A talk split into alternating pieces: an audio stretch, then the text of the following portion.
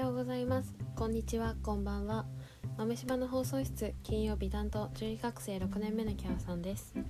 医療関係者が集まり医療以外のことを学び発信する。豆柴の教室の中から7人が毎日お届けする。豆柴の放送室。本日金曜日のキャラさんのラジオでは私が日々感じたことやお便りを共有しながら1週間の疲れを癒せるような時間をお届けします。はい。今週も始まりました。豆柴の放送室金曜日担当の京和さんです。1週間が早いですね。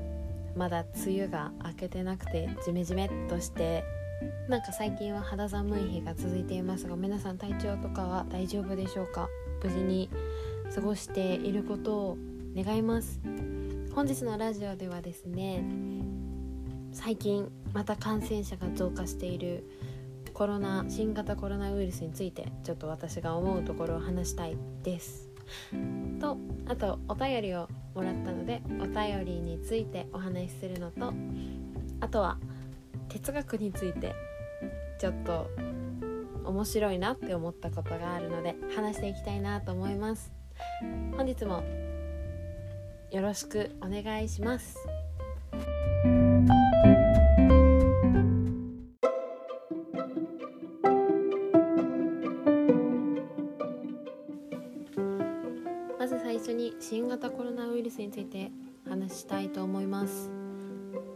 さんコロナのことどう思ってますか？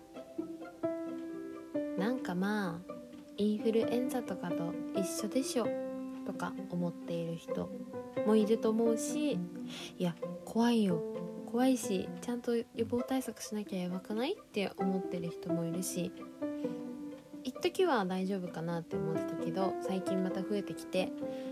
本当に GoTo キャンペーンなんてやって大丈夫って思ってる人もまあいろいろいるかと思います。これから話す内容は皆さんの行動を決して否定したりとか誰かのことをなんか良くないっていうことじゃなくて私が個人的に思うことを話します。まあ、これを聞いて別に何を考えたり何を言ったりするかは皆さんの自由なのではい。否定するつもりとか批判するつもりは一切ないっていうことだけちょっと覚えておいてくれたら嬉しいなと思います。ズバリ私は新型コロナウイルスについてはもうちょっと注意深くなるべきではないかなと思っています。まああの獣医師っていう職業は実はですね、まあ、人間の医療には関わらないから人間の病態にはそこまでまあ詳しくはないけど動物を扱っていてかつ人獣共通感染症といって動物から人にうつる病気については一応プロフェッショナルであるという風な、まあ、資格です。なので授業でもウイルスについて細菌について、まあ、感染症全体についてよく勉強します。で今回の新型コロナウイルスも元をたどれば動物のウイルスだったわけです。なので、まあ、新型コロナウイルスは今回初めて見つかったものだけど似たような SARS だったりとか MERS だったりとかあと同じような病態をたどる猫であの伝染性腹膜炎っていう怖い病気があるんですけどそれとかも実はコロナウイルスと似ているので、まあ、知っているという立場からちょっとさ話したいかなって思います。だけど専門家の人の中では知ってれば知ってる人ほどそんなに用心する必要はないとか逆にもっと用心するべきだっていう人もいるし正直新型コロナウイルスっていう未知の病原体については真実を知るのは神様だけだと思っています。その前提でお話を聞いてください。まあね最近あの5月の末6月の頭ぐらいから自粛解除になって学校が始まってきたと思います。で私も実際あの大学まで2時間かかるんですけど6月中は週に2回大学であの実習があったので2時間片道かけて千葉から東京まで通っていました。での電車に乗ってるとやっぱり徐々に6月後半になるにつれて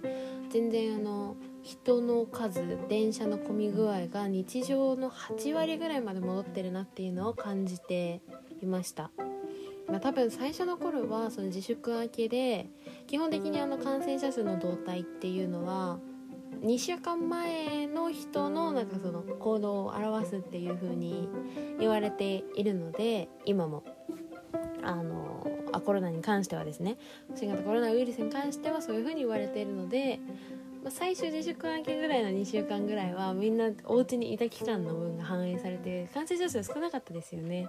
100人以下100人なんて全然いかなかったから多分そこでお店も開いたしあのお店をやっぱり応援したいっていう気持ちはすごくわかる。かつそのずっと会ってない友達に会いたいっていう気持ちもすごいわかる。からあの私の周りのお友達も結構飲みに行ったりカラオケに行ったりしてたと思います。っていうのを私はストーリーで結構見てました。で私は自主的にちょっとさすがにそういう行動をするのはまだ全然怖いと思っていたので自粛期間中はあのほとんど家から出ていません。自粛期間中始まってから、まあ、今日までほとんど家から出ていない生活をしています。あ不要不急の外出は避けてます。なるべく。あと2人3人以上？2人で会ったのはあったんですけど3人以上での飲み会居酒屋に行くっていう行為はあ2人でも居酒屋に行ったのは1回もないです。でなんでこれを言いたい話したいかなって思ったかっていうとあの私が見てる何でしょうインフルエンザと同じ感じとか軽症者軽症者感染者数が感染者数が増加してもあの重症の患者さん病院に入院してる重症の患者さんが少ないっていうデータが1週間前ぐらい出てたから結構ツイッターとかでいろんな人の意見とか見てたんですけどあのあの何でしょう有識者の方々？でもこれはまだいけるでしょみたいな。全然大丈夫じゃんって言ってる人が多かった気がするんですよね。でも最初にも言った通り新型コロナウイルスという未知の病原体については誰も正解がわからないからあのみんないろんなこと言う。これに関しては自分が正しいと思うことを信じて自分が正しいと思った行動をするしかないと思うですよ。だからたとえ飲み会に誘われても誰々が言ってるからじゃあいいんじゃないかって思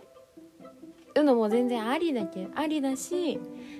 そう言われた時にいやでも私はこう思うからそうそういうことはしないよっていう風に言うのも何でしょう全然ありというかそうやって一人一人がこうちゃんと考えて行動していかなかったらこのウイルスによる感染症は収まらないなって思ってます。今分かってるその新しい最新のエビデンスあの世界各国で医療機関で実際に見ている人たちがそのデータをまとめて新型コロナウイルスってどういう病気なのっていうのをあの論文論文までいかないのかな。でも報告としてじゃんじゃん発表しているんですけど、まあ、その中で最近出たものがですねなんとイタリアですね。イタリアの、まあ、ある一つの病院からの報告であの COVID-19 の患者の退院後の状況を確認するために143名を追跡調査したところえっとですね完全に症状が消失する人はわずか12.6%退院2ヶ月後ですよ。2ヶ月後に完全症状が消失する人はわずか12.6%だったっていう報告がありました。で55%がですね3種類以上の症状が持続した。ということで疲労感あと呼吸困難関節痛っていうのが3種類以上のあの多かった症状だそうです。でまあイタリアで流行ってる方と日本で流行ってる方違うっていう意見もあるし実際にその医療体制だとか今医療崩壊の度合いが全然違うのであくまで参考ですけど COVID-19 っていうその新型コロナウイルスは結構激しいウイルスです。あの感染すると脳出血を伴う急性のいきなり起こる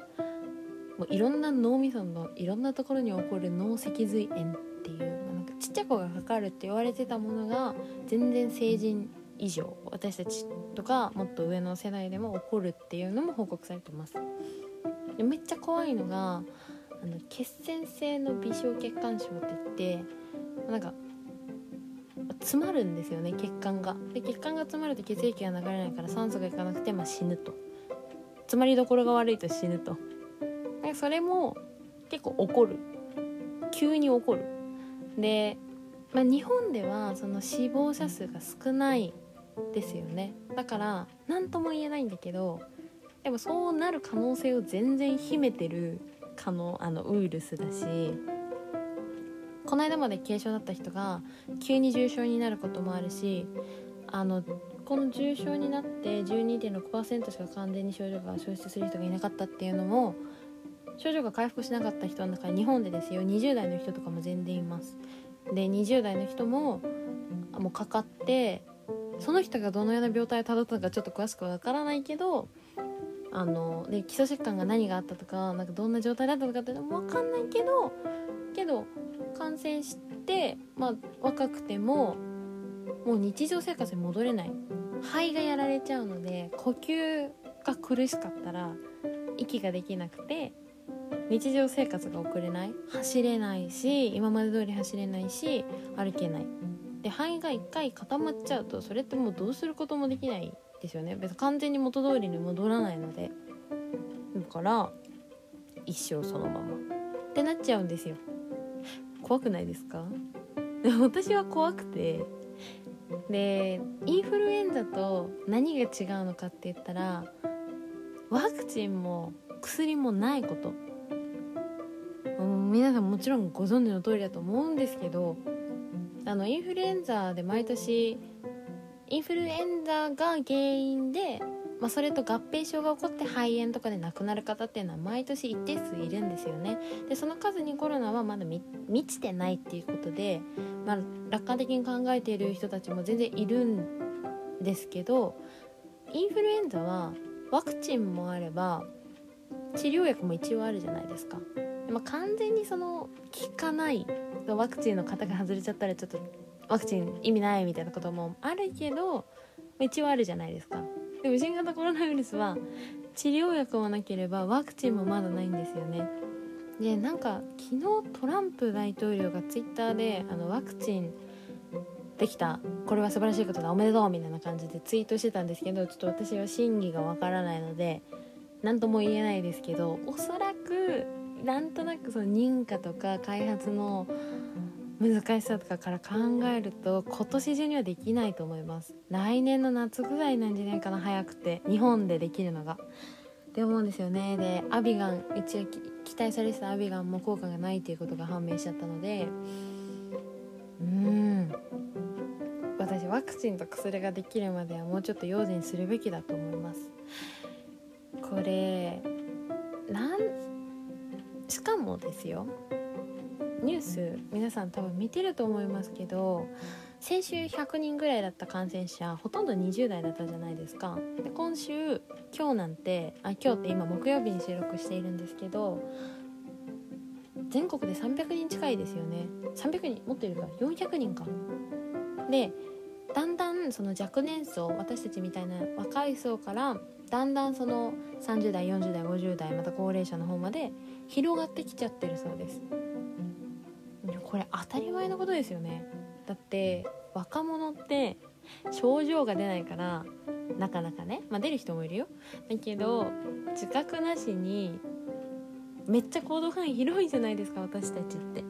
もういろんなとこ行っちゃうしいろんなところで人と会うし。なんかそれでもちろんそのお母さん私たちの例えば親子親親ってまあ50代とか60代じゃないですか。でさらにおばあちゃんとかになあったら80代90代なわけですよね。でも身近に高齢の方って普通にいるし街中で例えばだけで居酒屋の中でそうあの自分がもし感染してたとして居酒屋に行ってわーって飛沫を飛ばしたらそれによって感染する50代とかの方もいるかもしれないですよね。あの劇場の集団感染も恐ろしいのはめっちゃ徹底してたらしいんですよ。感染対策をであの演者の方からその飛沫が飛ぶ距離を計算してその前の方は座らないようにしてたらしいし客員あの客の数もめっちゃ減らしてたのにあんなパンデミックになあんなクラスターになっちゃってる。で嘘だその報告新しい報告で最も恐ろしいのが今回の新型コロナウイルスは飛沫感染があるということを多くの研究者がもう発表していてほぼ確定だそうです。飛沫感染っていうのはインフルエンザも同じだけど自分が例えば感染してて吐く息の中に入ってるそのウイルスが何メートル先までこう空気中漂っていくわけですよ。でその空気を吸い込んだらもうその人も感染するってこと。だから電車の中で窓があんまり開いてなくて密閉空間で例えば30人とか乗せたうちの2人とかがもう持ってたら多分分かんないけど5人とか感染するんじゃないかなって思うんですよね、まあ、だからちょっとねそのなんか若者が私たち症状が出ないからといって私たちが行動範囲を広げたらそれがその全然めっちゃ気をつけてた人たちとかにも移るわけだしもう仕事とかでしょうがなく出なきゃいけない人っていっぱいいるからそういう人に移しちゃうわけですよ。でその人の命を奪っちゃうかもしれないんですよね。私たちの行動って。だからちゃんとそういうことを多分自覚して行動してる人がいるもうみんなしてるんだろうけどしたそういうことを分かった上で判断してでも今回は友達と会うとか今回は飲み会に行くとかそういう決断をしてるって思いたい。し私ももうなんか正直迷いました。もうなんか友達と飲みに行きたいしちょっと誘われたし行こうかなみたいな。思ったけど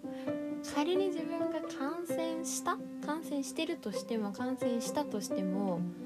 迷惑をかける人数を考えたらもう恐ろしくて私は病院に出入りもしているのでそこで例えば私がかかっていたらその病院は閉鎖になるわけですよね。で閉鎖になった分のその日の売り上げはどうなるんだってなるしもうそこの病院の経営が立ち行かなくなるかもしれない。だってコロナが出たって言ったら行きたくないからね。実際に医療体制が崩壊しているのもその崩壊しそうなのも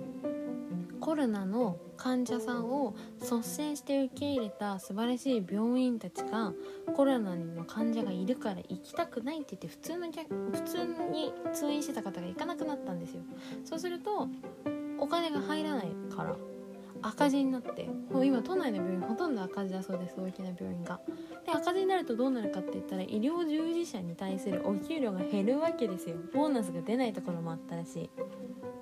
医療従事者の方々は自分が感染するリスクをもうめっちゃ負いながら働いてくれてるのにその感染者数が感染者数が増えるだけでその人たちがもうどんだけ追い込まれるかってことになるんですよね。で軽症の患者さんに対してだって重症の患者さんに対してだってかかる労力は一緒なんですよ。だって感染してるからもうその人に軽症だろうと重症だろうともう防防御対策ちゃんとしてで接しなきゃいけないわけですよね。緊張するわけですよ。ちょっとやっぱり自分たちの行動そういうことを考えて私たち若い世代が決めてかんなんか行動していきたいですよね。私もめっちゃ気をつけるから一緒に皆さんもちょっと先のこととか周りのこととかを考えて一緒にこの未知のウイルスと戦っていきましょう。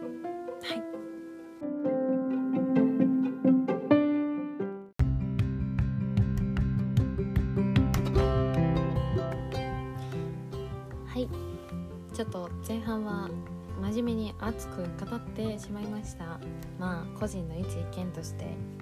聞き流してくれたら嬉しいけど、まあ、なんかのきっかけに調べるきっかけとかにもなったら嬉しいなって思います。もう一つねウイルスについて話したいことがあったんですよ。ちょっとだけいいですか？あの SFTS っていう病気知ってますか？SFTS っていうのはマダニ。マダニですね。マダニが媒介するっていうかマダニに噛まれると感染するウイルスによってあの発症するまあ、病気なんですけど怖いんですこれ正式名称がうんとあなんだっけ。重症ちょっと待ってください。重症熱性血小板減少症といって噛みまくりですね。あのマダニに刺されただけで死ぬんですよ。簡単に言うと。で西今現在では西日本にしかいないことになってます。死亡例がない。でも愛知県まで来てるんだったかな。で今年のコロナウイルスに隠れてしかももう洪水とか大災害に隠れてあの440合計517人が感染してるんですけど亡くなった方がなんと70人と。これって感染症の中でめちゃくちゃ高い死亡率なんですよね。新型コロナウイルスよりも全然高い死亡率なんですよ。なのであの、まあ、洪水も起こって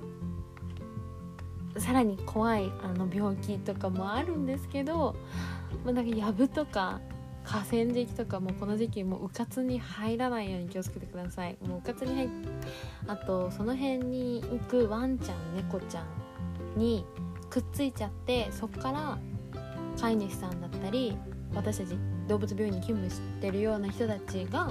感染しちゃったりってことも全然ありうるので犬猫を飼ってる人はそのミ予防ダニ予防しっかりしてほしいと思います。ね皆さんはもう新型コロナウイルスってもう怖いけど他にもいっぱい怖い感染症って世の中にめっちゃあって、奇跡的に生き延びてるので 本当に。そういうの勉強してると知識もう死んじゃうことばっかり勉強するからもう今生きてることマジ奇跡じゃんって思うんですよね。だからもうぜひ命を大切にしてください皆さん。もう誰かのためとか言わなくていいですよ。自分の命が大事なんだか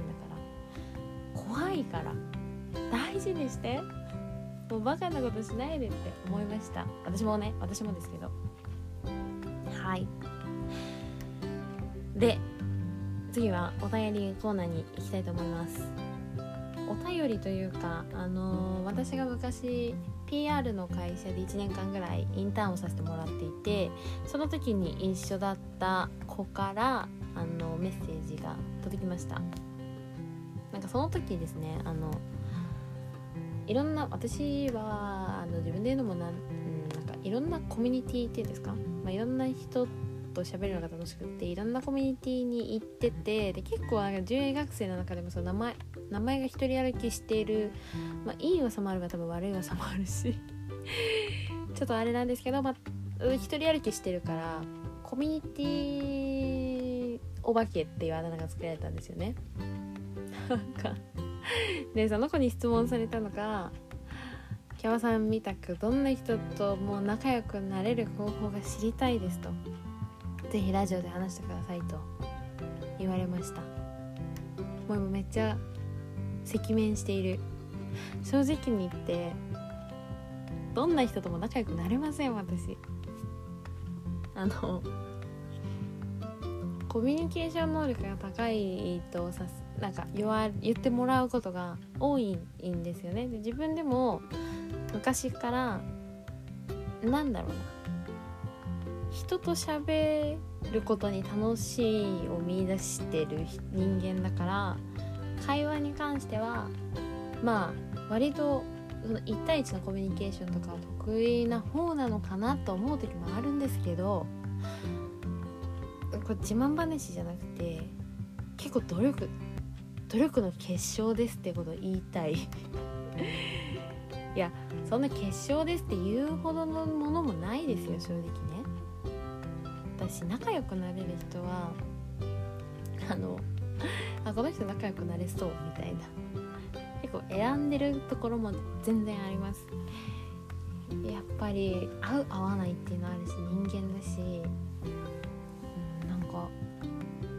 まず最初に会った時に皆さんどういう話しますか？初対面の人と。初対面の人とお話しすることがすごく苦手な人ももちろんいると思うしそういうのは楽しいって思う人もいるしもういろんな人がいると思うんですよね。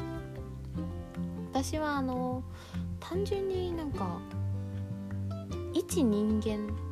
同士としか見てなくって、まあ、これはいいいいも悪いも多分言い方ちょっとあると思うけど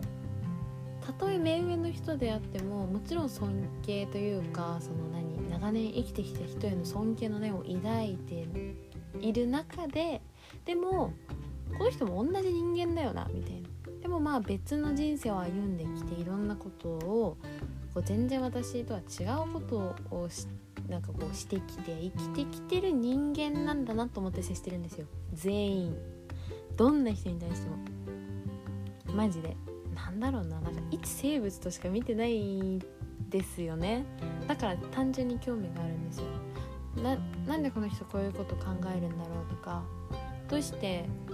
こういう風な喋り方でこういう風な服装でこういう風なあの雰囲気になったんだろうとかこれ全然あの悪いネガティブじゃなくてポジティブな方というか。だからどんなにその相手の人が例えばちょっとネガティブなことをこう言われたとしてもあなんか私がこの気にな触るようなこと言ってしまったかなとかももちろん考えるしその人のなんかその今言っちゃった背景になんか今日嫌なことあったのかなとかなんか今までで嫌なことあったのかなとか今までで似たような状況で嫌なことがあったのかなとかいろいろ考えながらこう結構話してるっていうのが実際のところです。これ言うと結構あの 気持ち悪いめっちゃ見られてるやんって思うってめっちゃ気持ち悪いって思う人も多分いると思うんでちょっとその人はもうこの辺でラジオをプチッと切っていただければいいかなと思うんですけどあの、根底の前提に、何個か前のラジオでもお話ししましたけど所詮みんな人間っていう同じ同じ種なのでなんだろうな。同じ種だけど誰一人として同じ人はいないと思ってる。なんだかって言ったら生まれた環境も違えば育った環境も違うし置かれた環境も違うしもう目にしてきたものがまるで違う。人間っていうのは生まれ持ったものももちろんあるけどほとんどが自分が育ってきた環境だったりもう環境要因です。周りのものによって自分の人格とかなんか全て立ち居振る舞いからもなんか全てが形成されていくって私は考えてる派の人間です、まあ、だから別にその人を否定したり自分と違うことは当たり前だから、多少ね私が疲れててなんかイラってされるようなこと言われたら みたいな 多くでそりゃあるしなんかちょっとこの人とは仲良くなれないかもしれないみたいなことってまあいっぱいありますよ。まあ、でも そうなっちゃった時はすごいそのこと反省します自分で。ああ心が狭かったなって。後からめっちゃ反省する。なんでああまだまだだわみたいな。だからですねあのー、誰とでも仲良くなれるわけじゃない。結論から言うと。だけどなんだろう接する時に例えば何度も言うけどそのどんな相手であれ別に同じ人間だからまあ、考えの違いはあれいろんな考えがあるにせよまあ同じ人間だからどっかしらでは分かり合えるって分かり合えなくてもまあなんか理解はできるじゃないですか。だって同じような体の成長とか辿ってるからね。そこの部分に関しては食べるものとかなんかお僕はゴキブリを主食にしてますって言われたらってなっちゃうけど大体同じようなものを食べてるしなんだろうななんか理解できる部分とか共通してる部分が絶対あるからなんかそういうところのお話をしてみたりするとその人とのそのなんだろうその人と自分の共通点をこう見つける糸口になってそこから会話が盛り上がったりとかその相手のことを知るきっかけになると思います。あの動物に対しても私一緒なんですけどまだまだ愛が足りないと思うんだけどね。あの大好きですよ動物、ね、人間も大好きなんですよ。だから単純にこのこの子この人について知りたいなって思う気持ちが大事なのでは？と思います。あえて言うなら。それがもう自然に分からなくたっていいんですよ。無理でも私は今ここの場でめっちゃコミュ力が高い人間になるって例えば思ったとしたらもう目の前の人のにめっちゃもう興味ありありですっていうマインドに持っていくと割とこうなんか自分のテンションが上がってスムーズにお話できるかなって思います。答えになったかな？ちょっとなんか自慢話とかだとなんかそういう風に聞こえてしまったら本当にごめんなさい。でも私がやってることはこういうことです。うん。今んとこ。以上お便りのコーナーでした。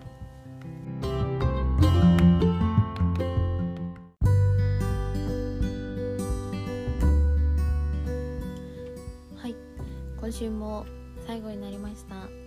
最後はちょっと哲学について最近面白いなと思ったことがあったのでお話しします。私は別に哲学者でもないし昔の哲学に詳しいわけでもありません。そんな人間がですね哲学っていうものになんか面白いなって思ったのでちょっとまあシェアしたいと思います。で私が読んだ記事が最近その Google や Apple や Facebook などのその世界的なグローバルな企業で哲学コンサルティングっていうその哲学の知識を用いたコンサルティングをする専属の哲学者とかそういう人を雇っているよっていう記事であの上智大学非常勤講師の哲学者の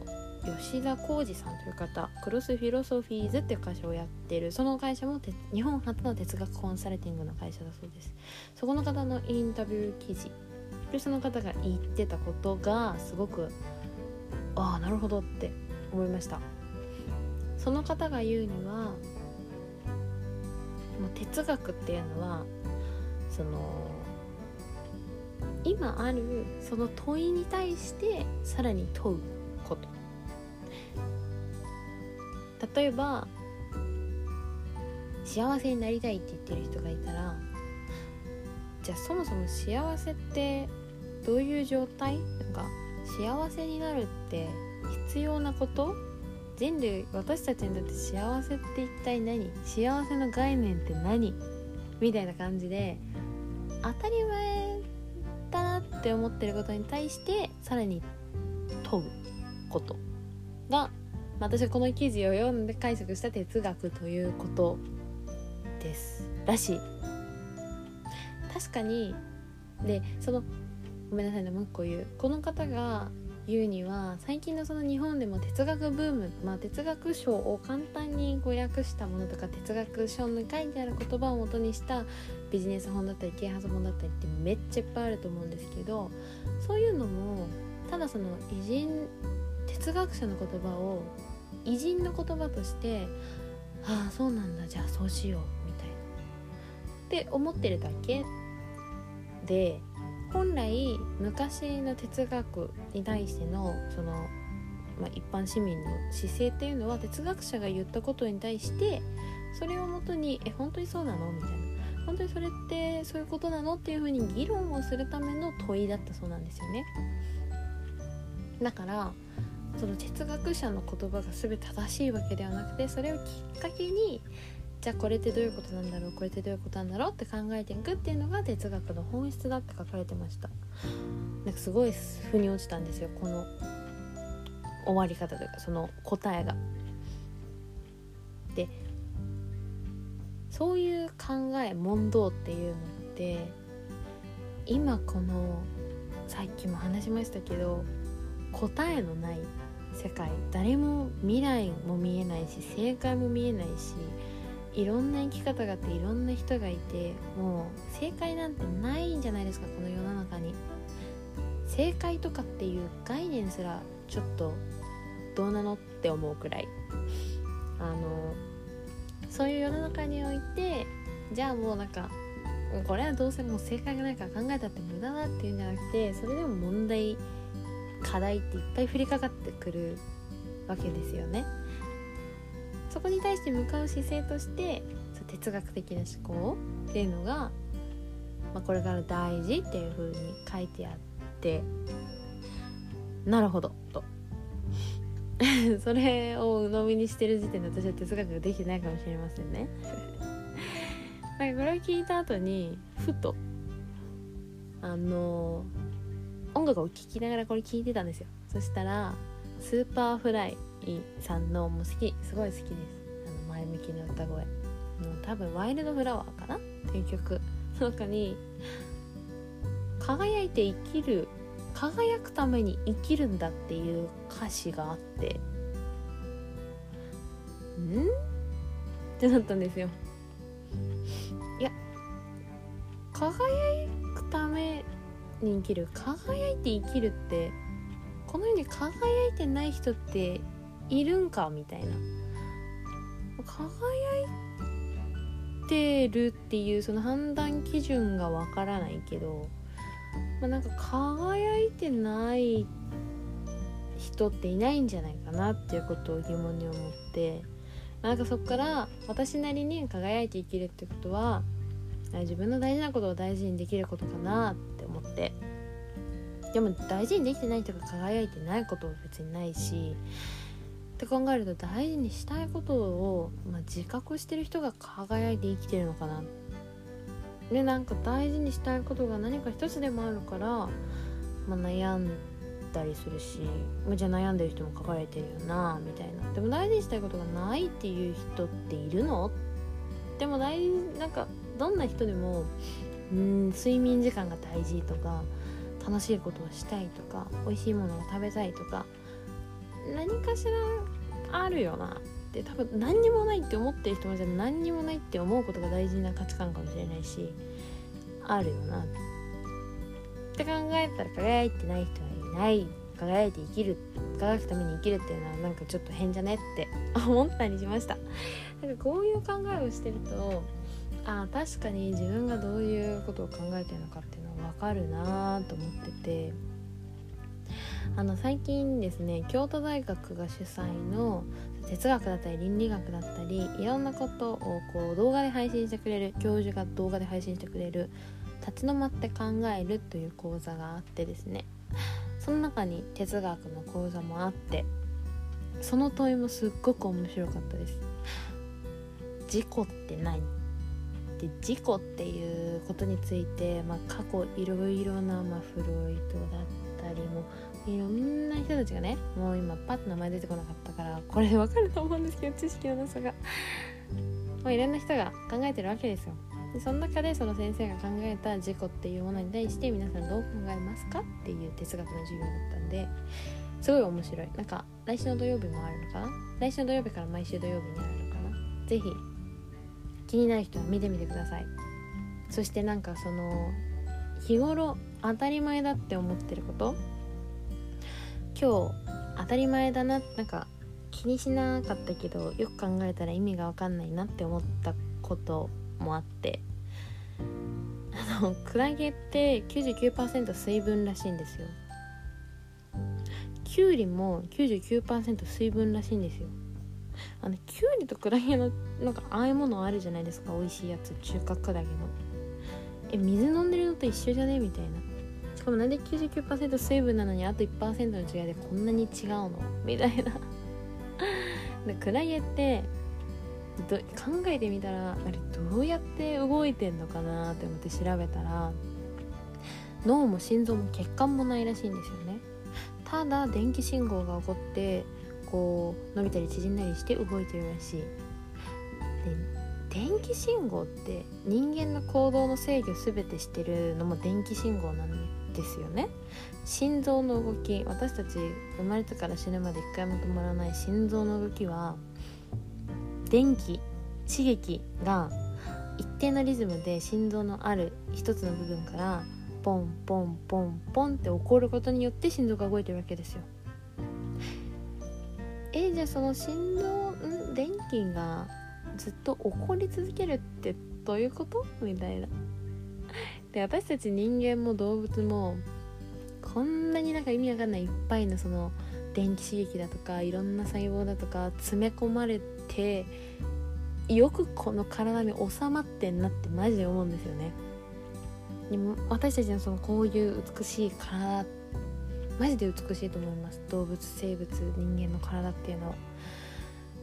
全部がね。でなんかそれを大元たどれば地球上になんか一つのあの窒素がまず海の中で生まれてこうやって細胞ができて細胞膜がまずなぜできたのかみたいな。で細胞膜ができてさらにその中にそのミトコンドリアがぶち込まれた。なぜか融合したことによってそのエネルギーを産生できるようになっていろんななんか生物ができ始めたみたいな。その教科書で当たり前にな習うけど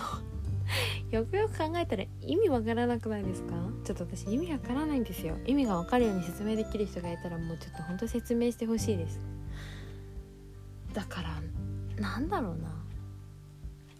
当たり前に思ってることな当たり前なんてこの世の中にきっとないしその私たち人間の脳ではきっともう理解なんてできる範疇をこうはるかに超えてるようなことが多分世の中で起こってるんだと思うんですよね。そういう世の中にいる一生命体としてなんかこの、まあ、あることに対してコロナとかで当たり前の日常なんてもう当たり前が全部覆されたじゃないですか。やってみたらオンライン授業がやっぱり最初からオンラインでよかったんじゃねみたいなでもオンラインまあできるのはインターネットのおかげだしインターネットっていう空間ができたのもなんかもうすごいし。こうやってなんかなんでしょうね。先が見えない中でも一つ一つのこととかをなんかおなんかおこれでいいのかな？みたいな感じで 考えていったらなんなんかこう真実にたどり着くじゃないけどまあなんか前進するというか明日を生きる理由になるのかな？ってちょっと思いました。もういろいろなんかお説教じみた感じのラジオになってしまってお前は何様やねんって自分でもちょっと思って今興奮して喋っちゃってたからあれなんですけど私はあのそういうことを考えながらも何ができるかわからないけどね。日常のことに対してでもなんかいろんなこと当たり前だなって思ってることに対しても本当かなって思ったりとかまあなんかとりあえず考えてみようって。思って生きてます。なんか若いまだ若い世代だよね一応。うん。いろいろ考えながらこういろいろディスカッションしながらなんかこういろんなことを考えていい世の中にいいいい世の中っていうのも何か分かんないけどね。もうなんか自分たちが幸せに生きればいいんじゃないかって思うけどじゃあ幸せって何？ってなるし。そういうことについてなんかこう語り合いたい。そして自分が生きる糧にしたいなって思ってます。うん。話したい人募集中です。はい。今日のラジオはコロナの世の中についてなんか結構語っちゃいましたね今日は短くしようと思ってたのに止まらずに喋ってしまいました。もし最後まで聞いてくれた人がいたらもう本当にありがとうございます。お友達になりましょう。もともとお友達かなみんな。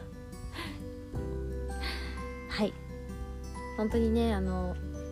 自分の命もう今みんなが生きてることが奇跡だと思うのでその命をぜひ大事にして、まあ、周りの人の命も大事にして生き延びてまた安全な世の中で皆さんとお会いできることを楽しみにしております。私も明日も行きたいな。うん。うんと思っております。明日死んだらこれが遺言になるのかは恥ずかしいなちょっと。ね。今日死んでも後悔しないように生きたいというところですがまあ後悔だらけ。あ全然エンディングが閉まらない。ごめんなさい。終わりにします。また来週お会いできることを願って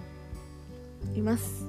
本当にそこまで皆さんぜひ無事にあと風邪ひかないように体調崩さないように頑張って1週間過ごしましょう。では素敵な週末を。バイバーイ。